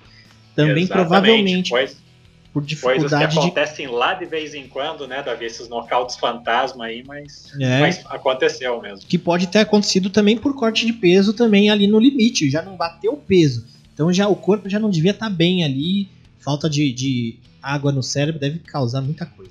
Bom, pessoal, isso aí foi a luta principal. Falamos aqui quase. Não, falamos uma hora da luta principal. Agora vamos falar, falar aqui das outras do card principal.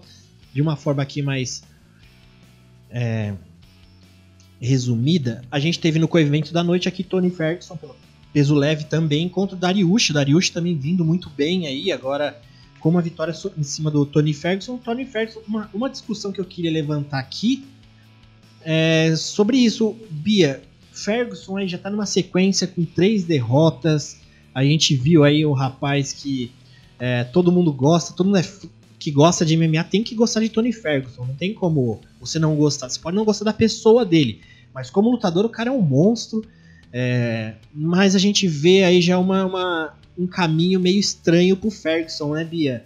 Ele já não é mais um garotão, já tá com 37 anos, vem de, derro de três derrotas aí. E três derrotas não foram simples derrotas, foram para tops da categoria, mas foram derrotas pesadas. Pro Justin Gate ali já foi nocauteado no último round. Depois o Charlinho passou o carro ali em cima do Ferguson, quase dobrando o braço dele ao meio. E nessa luta de ontem, o, Dariush quase girou ali a perna, quase dobrou a perna também do Ferguson. Não sei do que, que o rapaz é feito.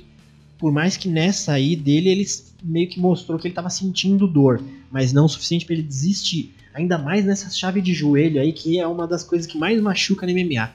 Bia, você acha que pro Ferguson agora é uma descendência aí que ele vai encontrar uma ladeirinha agora na carreira? Ou dá para esperar ainda? Dá para colocar uns meios de tabela para ele? Porque Dariush não é um Charlinho nem um Justin Gate. Pode vir a ser um dia se escalar mais no ranking, mas ainda não é, né?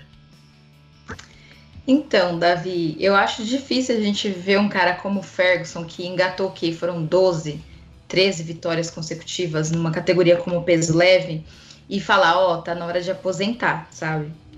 É claro que se a gente olhar para as derrotas, as derrotas falam muito, né? São os tops da categoria. Era o atual campeão, ele perdeu para o atual campeão, né? Que na época não era campeão, mas que foi o que credenciou ele para essa disputa. Perdeu para o Justin Gate numa disputa de cinturão interino, né? Que levou o Gate para lutar com o Habib. Então é muito difícil a gente falar, olha, vai aposentar o, o Tony Ferguson. Eu acho que o Tony Ferguson é um atleta que é contagiante, é legal assistir o Tony Ferguson, principalmente era muito legal. Eu até brinquei no nosso grupo de ouvintes falando assim, cara, os, eu gosto de ver os vídeos de treinos dele, porque parece que esse cara vai quebrar o pescoço, sai daí menino, mas a gente não para de consumir essas maluquices do Tony Ferguson. Ele era um cara muito criativo, era muito gostoso assistir. O que está acontecendo nessas últimas lutas é que não existe disputa, sabe? Que nem ontem mesmo o Dariush quedou do jeito que ele quis, sabe? Parecia que era até fácil, né? Fazer isso. Você falar, nossa, eu tô levando o Ferguson pro chão e tá. O cara não bate. Na luta com o Charles foi o braço, ontem foi lá, o foi a perna. Ele gritava, né, na hora. Ele gritava. Até pensei, meu, ele vai bater, ele vai bater. Ele não bateu. Eu, eu, eu acho que ele eu não sei, eu acho que ele não gritou, né? Porque se gritar o juiz para, né? Não, mas assim, você percebia que é, ele não, ele fez aquela expressão de não, tipo. Eu tô, eu tô falando aqui o que eu acho. Não, eu acho verbalmente, que se ele gritar, assim, né? Se ele uhum. gritar, o juiz para, né? Eu acho que ele só fez Sim. com aquela cara é, de dor, ele né? fez aquela, sabe, aquele grito mudo. Uhum.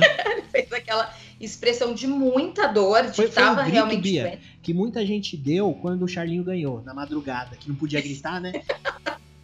o grito muda, exatamente. Grito porque era, é, era realmente uma questão ali que fala, meu, vai bater, vai perder. Então, eu acredito que essas coisas que tornam tristes essa situação do Tony Ferguson é você não ver competitividade nessas, nessas últimas lutas, né? Então não existe uma competitividade, você não vê ele lá ganhando round, essa coisa. Então isso é bem triste, né?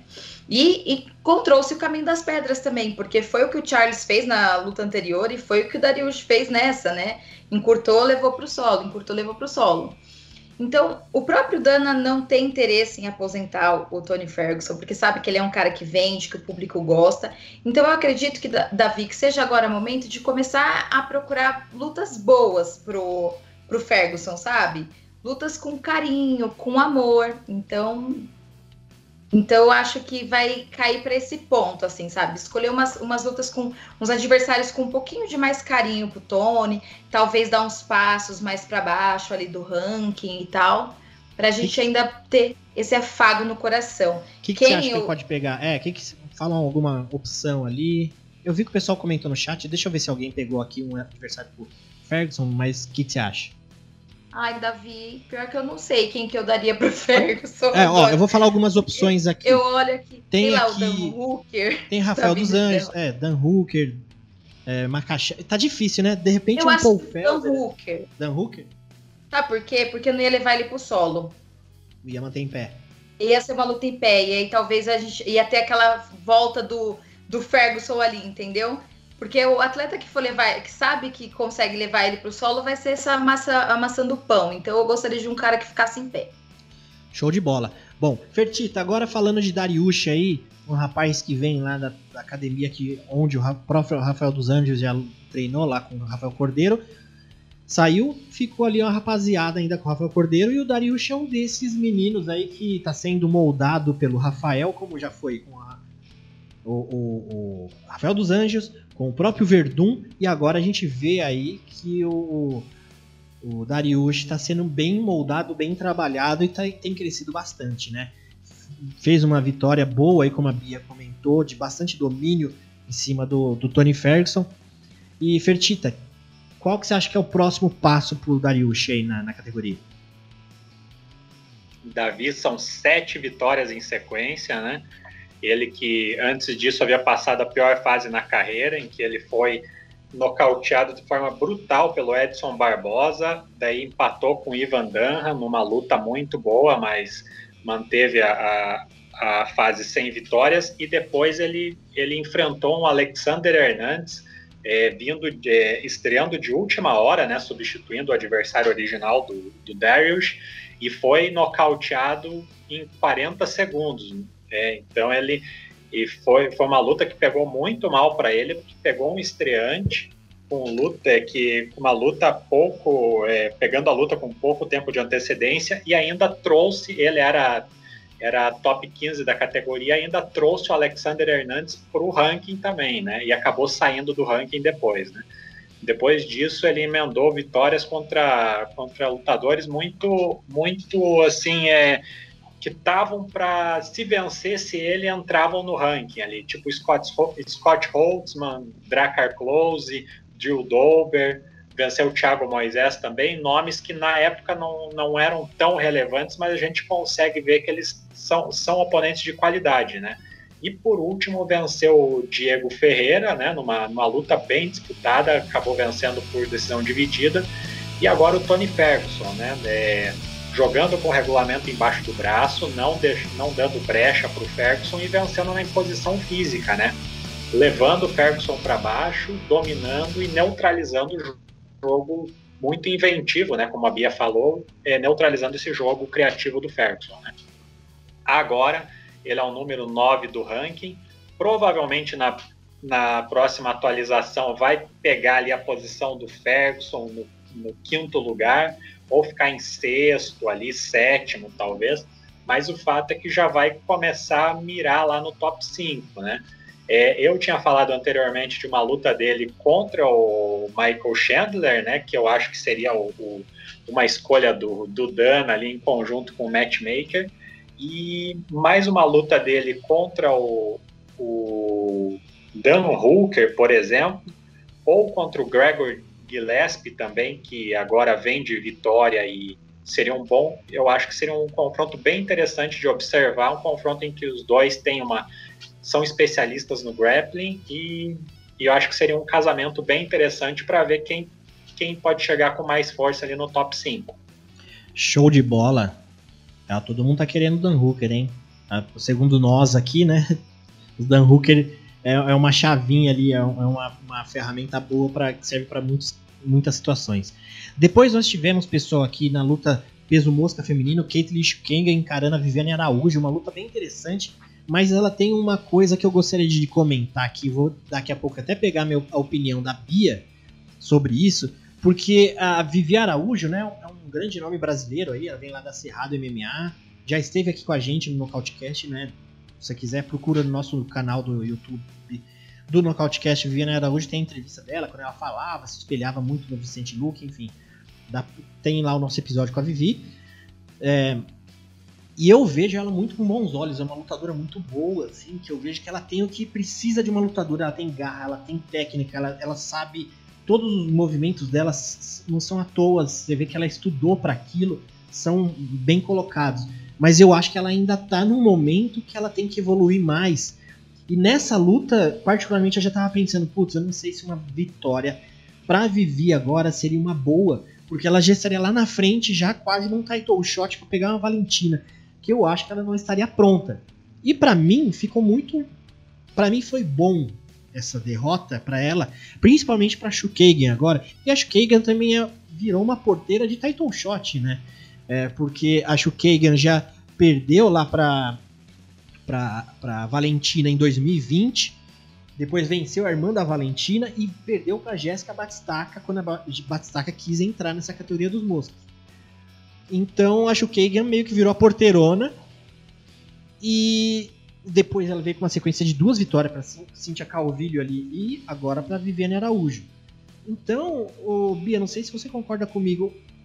Aqui, a Caitlyn Shukenga para mim é uma lutadora bem mais bem mediana, assim, sabe? Bem porteirona, estilo porteirão, assim, que não me, me, me interessa tanto como lutadora para eu acompanhar. Se eu visse que ela tem uma capacidade diferenciada, eu ia falar, pô, venceu a Vivi? Beleza, a gente não queria, mas eu vou continuar vendo. Mas não me interessa tanto.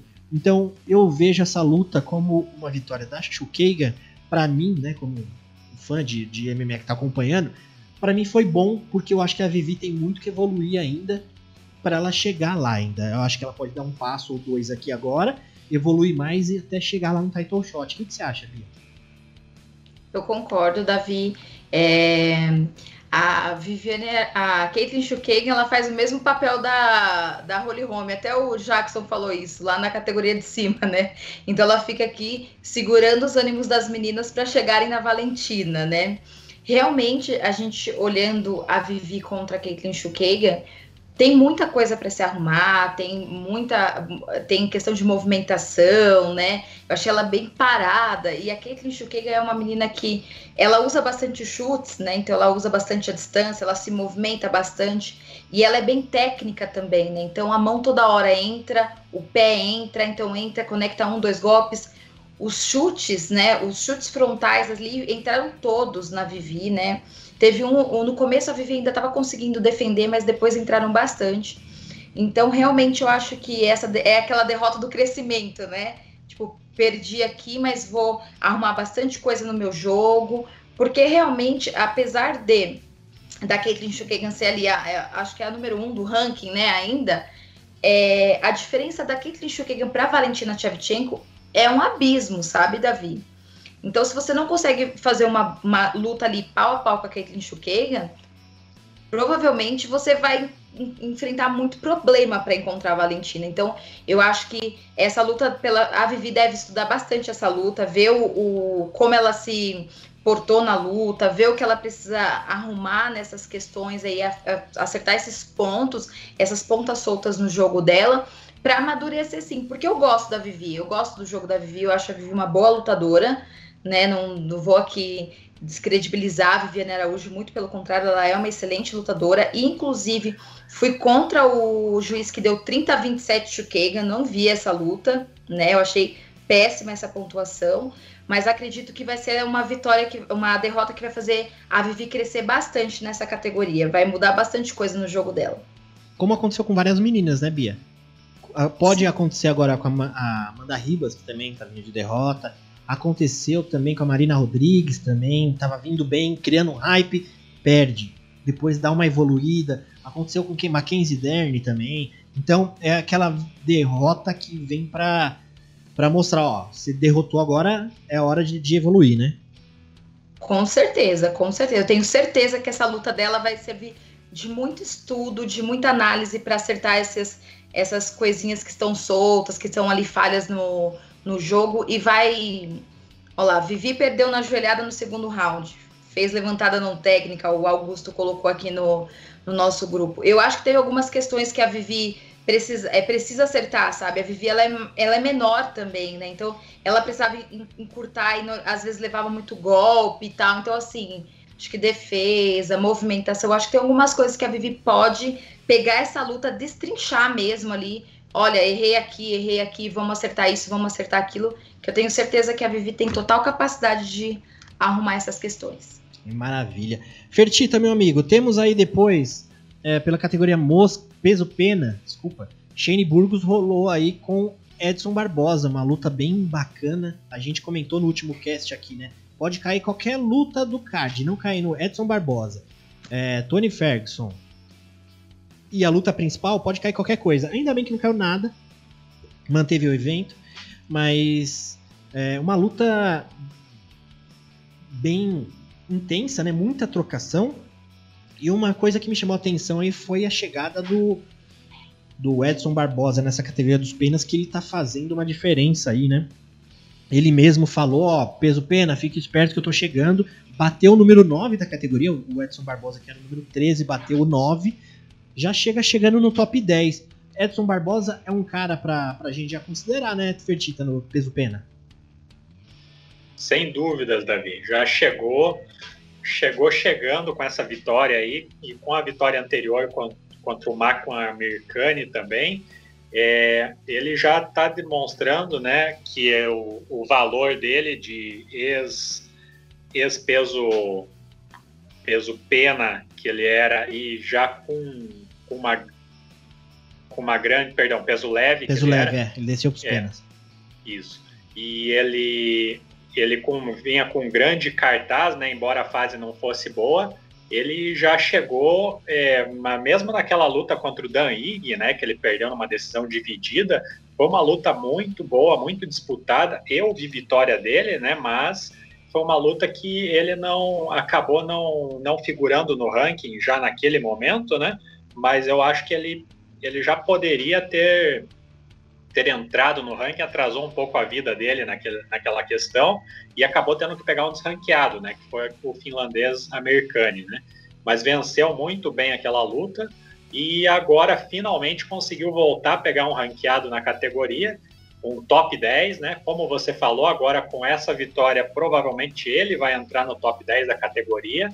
Um, e uma vitória contundente, né, Davi? É, você falou que a gente estava no hype para essa luta, torcendo para ela não cair. Por sorte, foi só o Shane Burgos que caiu, né? Mas a luta ficou de pé e foi a luta da noite. E o, a gente viu o Edson Barbosa numa performance muito inteligente, né? Ele é, não deixando o Burgos se aproximar, porque o Burgos tem um jiu-jitsu de qualidade também, ele controla muito bem no chão e o Edson com os low kicks, é, que custaram inclusive uma, uma lesão, né, na, na, uma lesão não, perdão, uma, um sangramento, né, um corte muito grande na, na perna dele, ele, ele teve esse, esse risco aí, mas ele conseguiu usar os low kicks para minar a movimentação e a aproximação do Burgos nos rounds iniciais. É, conseguiu também é, ser o melhor na troca de golpes quando o Burgos conseguia aproximação e, e tentava usar o boxe em linha que o Burgos tem também, que é muito muito bom e ele tem punch, é um dos, dos que tem mais punch na categoria. É, e o Edson ele se saiu bem também em, nessa área, né? Algo que eu que eu sempre era muito reticente com ele. Eu sabia que ele era muito muito bom na, na trocação na parte de, de, de, lançar os chutes, né? Seja chute alto, médio ou baixo. Mas na, no, na troca de mãos ali a gente via que muitas vezes ele levava pior em lutas anteriores e nessa, quando foi para o infight, ele estava muito rápido, conseguiu conectar bem é, algumas sequências no Burgos e foi é, venceu o primeiro round por um 10 a 9. Para muitos também podia, poderia ser dado um 10 a 8. Depois um 10 a 9 no segundo round. E no terceiro ele conseguiu aquele nocaute é, é, com delay. Posso, com delay, né? Exatamente, bem, bem explicado. Que é, só tornou a vitória dele mais, mais incrível ainda, né? É, é uma são performances dessas que fazem o lutador evoluir mais rápido no ranking e, além disso, conseguir pegar oponentes que estão lá em cima, né? Que agora, com certeza, ele vai chegar no, no top 10 do ranking e é, ele que estava sendo, tava sendo visto como um alvo pelo Giga Shikadze antes dessa luta, né? Talvez seja uma luta que que o matchmaker se interessa em casar. Mas, se não, tem bons desafios lá para cima também, né? Como essa galera Josh Emmett, Arnold Allen. Resumindo, é só pedreira, mas é só é só mirar para cima no caso do Barbosa. Show de bola. O Augusto César falou aqui. É engraçado como a mão do Edson no peso pena parece bem mais pesada do que no leve, né? É o caso que eu acho que ele aproveitar também a vantagem que ele tem contra os adversários que são menores, né? Então, o cara que consegue baixar o peso de forma saudável é, é isso. É, a, a, categoria, quando a gente pensa em perder peso, você sempre imagina que você vai querer descer uma categoria para ter vantagem sobre os adversários. E aí funciona pro Edson. Se ele tem um corte de peso saudável, ele tem que aproveitar essa, essa, essa, essa vantagem que ele tem de tamanho, né? Então, para ele funciona mais na categoria de baixo do que na de cima. Então, é, é aquele negócio, quando é feito a, o corte de peso de uma forma saudável, funciona e ganha, a vantagem funciona, né? Ela de fato acontece. E o Jackson de Souza aqui tá falando: estou com medo do Edson Barbosa quebrar a perna num chute desses. É, é, é acontece. O problema. Fala, Bia. Você viu, ele até falou na entrevista assim que eu não sei se foi antes ou de, depois da luta, e ele dos, falando dos chutes dele, ele falava o seguinte: dói em mim, mas eu tenho certeza que dói mais no meu oponente, entendeu?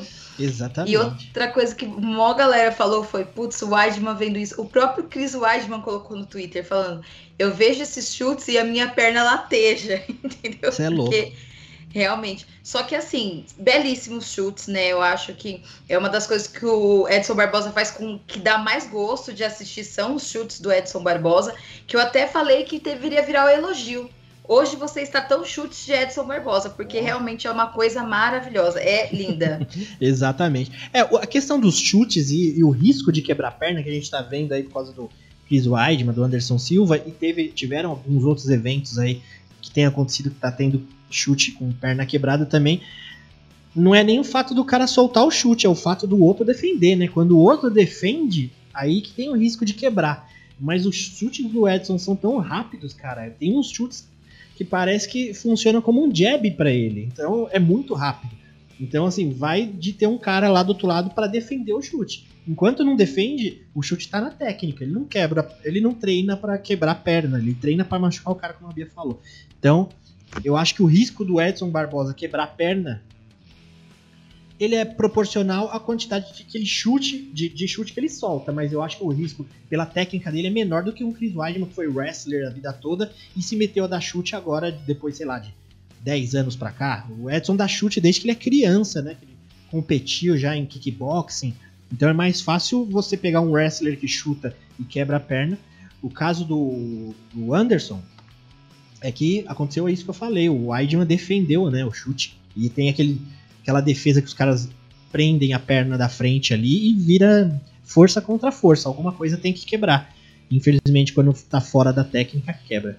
Certo, pessoal? Esse foi o card principal do 262. Não vamos nos prolongar, vamos fazer uma préviazinha do evento de semana que vem. Antes, eu só vou passar no preliminar aqui de forma expressona, porque também tem outros brasileiros que tiveram lutas importantes. Como a gente falou lá no começo do cast, foi um evento bem bacana tiveram muitas lutas boas. Teve aqui o Bontorin vencendo o Matt Stimmel. Bontorin pegou a luta em cima da hora, não bateu o peso, mas continuaram com a luta, ele acabou vencendo. Depois teve a luta do, do Jacaré versus o André Muniz, o Sergipano. O Sergipano conseguiu ali finalizar, o Jacaré acabou quebrando aqui o, esse osso aqui, né, que fica embaixo do bíceps aqui. Eu tô fazendo olhando pro meu celular, o tonto, e eu sei que aqui na minha câmera não tem espaço suficiente para mostrar o, o bíceps. Mas foi esse, esse osso aqui, quebrou, ele já faz a cirurgia amanhã, vi uma foto, até tem um post do Jaca lá no Twitter falando que ele tá bem, que ele vai fazer a cirurgia, agradeceu ao UFC por todo o apoio lá na questão médica. Depois tem o Nando Vanata versus Mike Grande, uma luta interessante também, Vanata é um cara legal de se assistir, né, muito técnico, plástico, tem uma movimentação boa, golpes bonitos. Depois teve o Jordan White, vence, venceu Jamie Pickett, uma luta bem rápida ali já no primeiro round. Teve a Andrea Lee que passou o carro na Antonina Tchevchenko, que a gente falou no último cast, que é o antônimo da Tchevchenko, a Antonina, né? O que a Tchevchenko não é, a Antonina é. E teve a vitória bacana aí da Priscila Cachoeira sobre a Gina Mazani, da brasileira Cachoeira, que estava vindo aí de uma sequência. Acho que a última luta dela foi aquela que ela nocauteou, né? Então ela tá com uma sequência de duas vitórias no UFC bem interessante. E depois tiveram as duas lutas iniciais ali que teve na, na dobradinha do Sport TV Combate, que foi transmitida pelo Facebook e YouTube. Kevin Aguilar, Tuck Lutz e o Christos Gaicos e o Sean Soriano.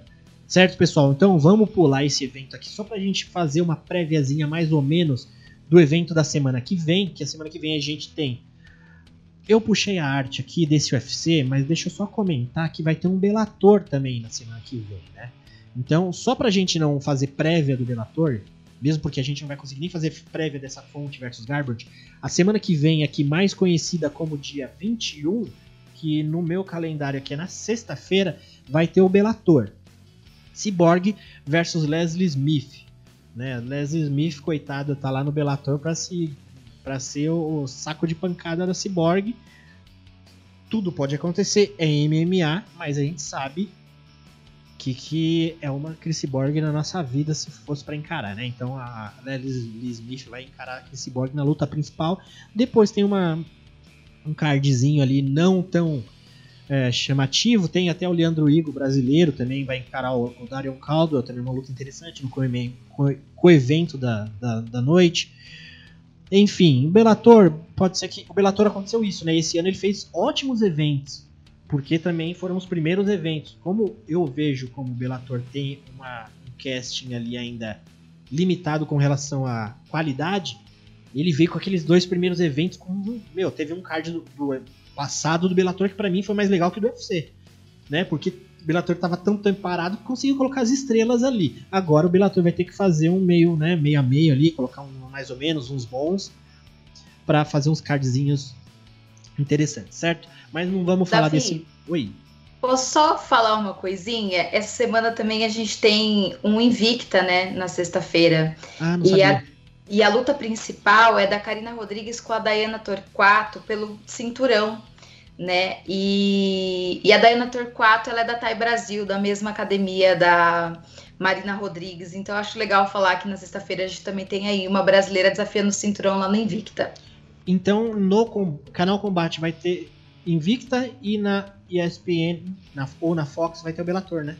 Provavelmente. A gente tem a sexta-feira aí repleta de eventos pra gente assistir. E Bacana. a mulherada A mulherada encabeçando todos eles. É, o Invicta tem que trazer mais mulher, porque o MMA tá precisando de mulher. Então tem que trazer mais gente aí para sobrar pro UFC, né? Ou pro Bellator. É que o Bellator não tem uma gama também. Se o Bellator já. Se o UFC já é limitado com relação à quantidade de meninas, Bellator. Bellator mais ainda. Mais ainda. Mas é isso aí. Invicta tá firme e forte ali fazendo evento. Então, sexta-feira, combate. Tem Invicta e Bellator na ESPN com a tia do Renato Rebelo assistindo. Certo, pessoal? Davi. Oi. Só uma coisa rapidinha com relação a esse Bellator. É, dentre as lutas principais ali, temos a luta entre o Austin Vanderfort, mais conhecido como o namorado da Paige Van Zandt, contra o Fabian Edwards, que é irmão do Leon Edwards do UFC, né? E essa é uma luta que pode vir a, a, a render title shot para o vencedor. O Vanderfort é o terceiro do ranking na categoria dos médios e o Edwards é o quarto. E o, quem vencer essa luta, principalmente se vencer de uma maneira dominante, pode vir a ser o próximo adversário do Gegar Musashi. Então é uma luta para a galera ficar de olho aí, porque pode ter bons, bons desdobramentos para a categoria. Show de bola. Então vamos aqui para essa préviazinha. Deixa eu só abrir uma página aqui que eu gosto de ver uma informação que não tem aqui no na página do UFC, essa que tá na arte aqui. Mas achei. Então a semana que vem vai ter aqui Rob Font versus Cody Garbrandt, que vai ser no Apex, então vai ser o UFC Vegas 27, que vai rolar no próximo final de semana. Uma luta bacana porque marca aí o retorno do Cody Garbrandt, que tá tanto tempo parado aí, sem e vai voltar e pegando o Rob Font que tá crescendo aí na categoria do galo, dos galos e, e, na verdade, é a estreia do, do Garbrandt nos Galos, não é? É Fertita, não é? Fertita, tá aí? Perdão, tava no mudo aqui, Davi. O... Tomei um dibre do mudo. O, o, o Rob Fonte, ele já havia enfrentado Marlon Moraes anteriormente, né? Nocauteou Marlon Moraes já na categoria. Então é. Não, não, é... digo, é a estreia do, do Cody Garbrandt nos Galos. Ah, sim, perdão, achei que você estava falando do Hop Font. Não, o Cody Garbrandt, ele. É, ele vem da luta do Rafael Assunção, né? Então. Rafael Isso, é ele... Ele. Enfim. Será que é a estreia dele? Eu acho que é a estreia. É. Bom, tem aí essa luta principal que é bacana, porradaria, provavelmente vai ser a luta da noite ou grandes chances de nocaute da noite que vai ser o Rob Fonte vai encarar o Cody Garbrandt, que é o quarto do peso galo aqui, mas eu acho que ele não é. Eu vou entrar aqui já para ver no ranking, mas eu acho que ele não é ranqueado no galo. Enfim. É, e depois temos aí uma luta também que está bem esperada para muita gente na categoria palha feminino, que é a Yan Xiaonan versus Carla Esparza, que é uma luta que provavelmente sai daí uma menina que vai disputar o cinturão, possivelmente. E também quer dizer muito para as outras meninas que estão ali, umas vindo de derrota, outras querendo subir, que uma dessas aí vai sobrar e uma, uma vai subir, uma vai descer para pegar outras meninas, né? Depois tem peso pesado, é, Justin Tafa versus Jared Vandira. É, depois tem a Felicia Spencer voltando aí encarando a Norma Dumont. Essa luta acho que tinha mudado de, de, de adversário, de adversária, alguma coisa. Sim. Tinha, né? Quem que mudou? A Norma Dumont entrou no lugar de alguém, não foi? a Danielle Wolf, né, era uma, é uma atleta que é do boxe, aí fez uma luta no Contender Series, entrou pro UFC, ia estrear contra a Felice Spencer, mas ela se machucou. Ela se lesionou treinando e precisou sair da luta. A Norma pegou essa luta aí em cima da hora. Então, a Norma da, que da, tinha Norma... conseguido bater peso, né? É, então, isso que eu ia falar. Ah, o problema da Norma é que ela não bateu peso, mas ela tá vindo pegando luta em cima, né? ela, ela estreou no UFC pegando luta em cima, não foi? Contra a Megan Anderson. E eu acho que com, e a última luta dela que ela venceu, ela também substituiu alguém, se eu não me engano. Eu vou ver aqui, mas é, a Norma Dumont, eu lembro de ter pensado nisso quando eu vi a. Ah, eu acho que era a Molly McCain. Enfim, eu acho que a Norma Dumont tá vindo só de substituição por enquanto. Eu não tenho essa informação exata, mas eu tô com essa impressão. E mais uma vez ela vai substituir alguém. Então a Norma Bom, que é uma menina boa, uma, uma lutadora bacana, eu, ela ainda não teve é, aquele negócio de pegar um camp inteiro, né? Eu acho. Acho que as duas lutas que ela fez no UFC, ela substituiu meninas. Certo? E temos Essa aí uma. luta da Spencer contra Dumont, é, essa categoria peso-pena é tão rasa, né? Que se a, do, se a Norma ganhar, já não duvido que ela ganhe um title shot na sequência, né? Contra a Amanda. Exato. É. Mas a, a Felice Spencer é uma atleta que eu admiro muito, assim, sabe? Eu é também. uma menina que fez lutas com a Cyborg e com a Amanda, todos os rounds, né? perdeu as lutas por decisão, mas não foi nocauteada, não foi finalizada. Então não é assim fácil, né? É um desafio bem grande para Norma, ainda mais em cima da hora, né? Então é uma boa chance para Norma, né? Se preparar e ver o que ela pode fazer aí, porque realmente se projeta nessa categoria que é rasa, como o Fertita bem falou aí, bem mencionou aí. Não, e assim, se você pegar estatísticas, a Norma Dumont tem uma coisa, um, uma, uma coisa complicada para fazer, porque Chris Borg e Amanda Nunes não conseguiram pelo menos terminar a luta antes da decisão. Já começa uma estatística aí que se a Norma Dumont tem que fazer alguma coisa que a Amanda e a Cyborg tentaram e não conseguiram. Então, provavelmente, se a Norma Dumont conseguir terminar, ela já vai dar um passo grande, né, antes da decisão. E a, e a Spencer, a Felice Spencer tá vindo de uma sequência de duas derrotas. Ah, não, desculpa, de uma derrota, é que ela fez uma luta no grappling aqui. Ela tem, uma, ela tem uma luta contra a Cyborg, uma de, derrota, depois venceu a Zara Fern, depois perdeu para Amanda Nunes e agora tá vindo. E o legal da Felice Spencer é que ela tem 30 anos, e então tá num momento bom da, da carreira. Só que se ela vencer também, né, Bianca, vai ter que fazer mais algumas lutinhas aí, porque ela lutou há pouco, né, com a Amanda.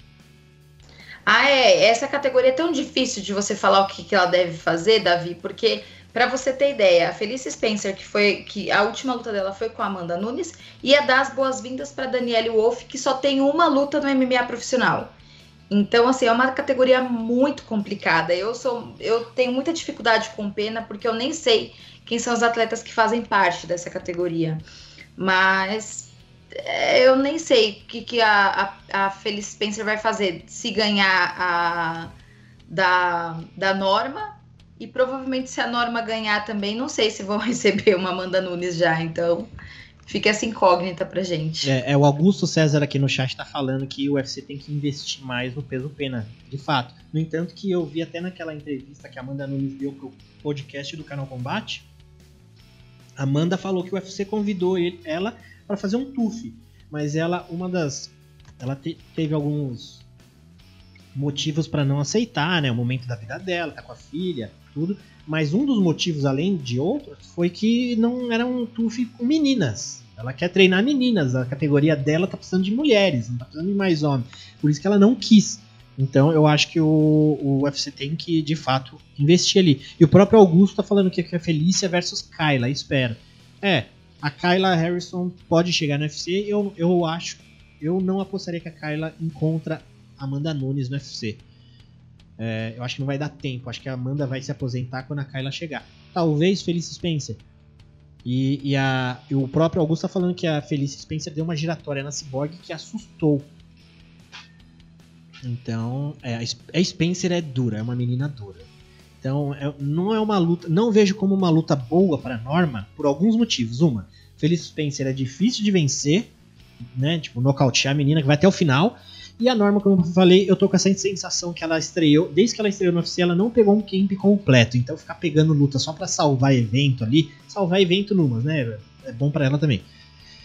Mas tinha que pegar uma luta com uma menina ali, proporcional para ela no momento, enfim. Mas essa categoria dos pena feminina tá difícil. Depois tem o David Dirovac versus Raulian Paiva, brasileiro. E uma luta que entrou também, que seria, teria acontecido ontem, mas passou por esse evento, foi Jack Hermanson versus Edmund Shabazian. Uma luta bem bacana também. Shabazian como o nome todo mundo em algum momento achou que ele ia, tinha, era material para cinturão, para campeão, né? O pupilo da, da Honda, lá do, do, do treinador da Honda também deu uns tropecinhos aí, tá encarando o Jack Hermanson, uma luta bem difícil também pro Chabazia. Vamos ver se ele engata ou se o Red Her Jack Hermanson consegue continuar. Certo, pessoal? Bia, algum comentário? Pode falar, Fertito.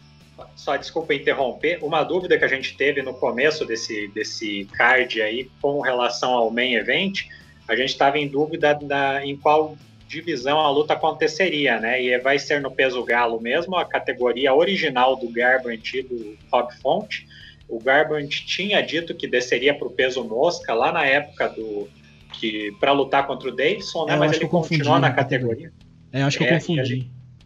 Isso, e a luta pelo peso galo mesmo, que é a categoria na qual ele conquistou o cinturão e perdeu para o TJ Dillashaw e agora tenta voltar ao topo novamente. Boa, boa. É, mais algum comentário desse card ou Fertito? É isso? Desse card é isso, Davi. Fertita, uma nota pra esse card. Semana passada acho que foi quem que deu nota? Foi a Isabel, né? Ou foi a Bia? Uma das duas.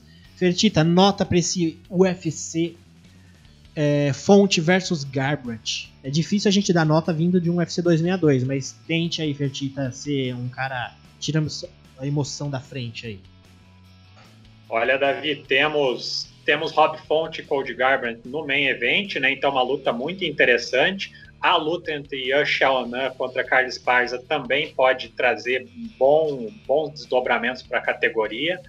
A luta da Felicia Spencer também gosto de ver ela lutar. E Jack Hermanson contra Chabez é interessante também. Carcassinha no, no preliminar. É, eu dou uma nota 6,5 para esse card. Impossível não comparar ele com o UFC 262, né? Mas ganha um 6,5. Show de bola. Bia, mais algum comentário desse card? Não, Davi, eu acho que vocês colocaram muito bem as lutas. Estou bem ansiosa para ver Ian Xiaonan e Carlos Parza, porque para mim é a luta que o Dana tá esperando, né? Claro que o Dana tá tendo os planos dele bem frustrados esse ano, né? Tudo que ele pensa que vai dar certo não dá, mas a Yan Xiaonan ganhando essa luta com a Carlos Parza se projeta para uma possível é, disputa de cinturão aí, né? Ainda tá. O UFC ainda tá vendo o que vai fazer, né? Se vai dar essa revanche para para o Zhang ou não, mas uma luta entre a Weili Zhang e a Yan Xiaonan era o que precisava lá para o mercado chinês, né? Então a gente fica de olho para ver como é que a categoria peso palha vai, vai reagir depois dessa luta de sábado das meninas. Show de bola pegar alguns comentários aqui pra gente finalizar da rapaziada do chat. Eu vi alguém perguntando ali falando de Glover, né? Podem falar em Glover. Ele pode ser o nosso quinto cinturão? Imagina isso. Marcelo Moura, imaginei, cara. Imaginei, já tô querendo. Tô querendo. Glover Teixeira que vai fazer uma luta aqui na data que eu não lembro. É 4 de setembro, UFC 266, Davi. 4 de setembro, 266. Glover Teixeira vai tentar vencer o Ian Blakovic ali no cinturão dos meio pesados. Enfim, enfim não, Glover já teve outras oportunidades. Disputou com o John Jones lá, mas não venceu. Eu acho que essa é uma possível última oportunidade pro Glovão. É... Fertita, chances aí pro Glovão em números. Em números, vamos dizer, já que o pessoal não sabe como são as minhas as minhas é, como é que se diz, as minhas porcentagens, digamos que Charles e Chandler tava 55 45 para o Chandler, eu achava, embora eu tenha apostado no Charles. É, essa eu também vejo 55-45 para o Blakovic. Uma leve, uma le um leve favoritismo para ele ali, mas nada demais. Lovão tem muita chance, sim. Vou torcer demais. Boa. Bia, agora você de 0 a 100, vontade do Glovão ser campeão. Qual que é? 110, 110. 110, é isso aí. Globão vamos da massa. Vamos trabalhar nesses números aí. O Augusto César tá falando que 60 40 Glover. É, 60 Ian, 40 Glover. E o. Bom. O Alan dos Santos tá falando que bota a luta da Sara ao par Davi. Acho ah, que é a luta que abre o. O, o preliminar? Abre o preliminar, mudou a, a, oponente também. Ah, desculpa, eu não entrei no preliminar, eu vou dar uma passada aqui. Bom, por isso que o Fertita falou do Carcassinha, eu falei, ué, Carcassinha não tá nesse card, eu só olhei o card principal. Mas vou passar aqui rapidinho. Tem o Carcassinha vem versus Bill Algio. Depois tem Ben Hoffel versus Chris Barnet. Corte Magui versus o Hannibal, o Cláudio Silva brasileiro. Bruno Budoguinha vai encarar o Rod Victor Rodrigues. Josh Kulibal vai encarar o Shah Ilan. O Yancy Medeiros de volta aí vai encarar o Damir Hadzovic. Rafael Alves da, versus Damir Ismagulov. E vai começar com a Stephanie Iger versus Sara Alpar. Ah, eu não tava vendo esse preliminar, desculpem. Mas é, então, uma, bastante brasileiro também, hein? Interessante o cardzinho. Hannibal tá, tá aqui no cantinho, ele tá atrás da parede olhando pra ver quem tá, ó. Tá vendo a foto do, do Hannibal? certo. E o é Ben Rothwell, que teve seu oponente mudado várias vezes, né? Enfrentaria o, o Felipe Lins. O Felipe Lins acabou saindo da luta, depois ele enfrentaria um ucraniano que chegou ali, a gente já, já no shape a gente analisava que ele não ia passar na usada, né, Davi? Sim. E daí ele, ele mesmo perdeu a coragem para entrar no UFC. E agora vem o Chris Barnett, que é para o pessoal ficar de olho. Ele compete em bastantes é, eventos de submission e sempre com mais de 130 quilos. O primeiro desafio para esse cara aí vai ser conseguir bater o peso. Ficar esperto com ele também na encarada, que pode, ele pode aprontar alguma, né? Exato, é, tem histórico. Boa. Bom, pessoal, é isso aí. Um cardzinho interessante, né? Não dá para todo o evento ser um 262. Tá passando um carro aí né, atrás de alguém, que deve ser alguém aí mais beleza. Vamos finalizando por aqui. Então, quem tá aqui acompanhando a gente até agora, eu vi que tem um pessoal chegando. É, mas e o Charles do Bronx? A gente falou de tudo. Se quiser, volta o vídeo aqui ou se inscreva no nosso canal do YouTube aqui no Couchcast. Coloca aqui na, na busca, você vai achar nosso canal. É, Lá a gente vai colocar os recortes na semana de tudo que a gente falou. Ou se você quer ouvir o nosso episódio, porque essa live aqui do canal do Zé Augusto vai cair já já. Acabou a live aqui, o Zé já derruba. Provavelmente ele vai derrubar amanhã cedo. Se você não quiser voltar né, e assistir desde o começo. Ou você pode em qualquer agregador para celular, ou Spotify, ou Google Podcast, Apple Podcast, essas coisas, a gente está lá. Então se inscreve aí, se inscreva no nosso canal, Siga a gente no Instagram, no Twitter, Facebook, xinga a gente, manda mensagem, faz o que for, mas falem da gente, certo? Agradecer todo mundo aqui no chat. Ainda temos aqui 100 pessoas assistindo, então eu não vou passar todo mundo aqui no chat, mas agradecer todo mundo que participou aqui, muita gente comentando, é, deixando aqui. Eu vi que o pessoal é legal do chat também que vocês discutem entre vocês ali também, vão fazendo uma resenha bem bacana. Isso é legal. Então agradecer a todos do chat aí muito obrigado. Ah, chegou o iFood do, no cassino do Fertita, por isso que era barulho de moto. Então, Fertita, meu amigo, muito obrigado. Então, até o próximo cast. Valeu, Davi. Mais um cast para conta, episódio 118. Valeu, Bia, também. E valeu a toda essa galera do chat aqui que ajudou a gente a animar esse evento e baixar a adrenalina, né, depois do UFC 262. Ou não, né? Até dá mais adrenalina na Sim. gente de lembrar o feito do Charles, né? Mas é isso aí, um abraço a todos e semana que, semana que vem estamos de volta aí. Aquele abraço e até mais.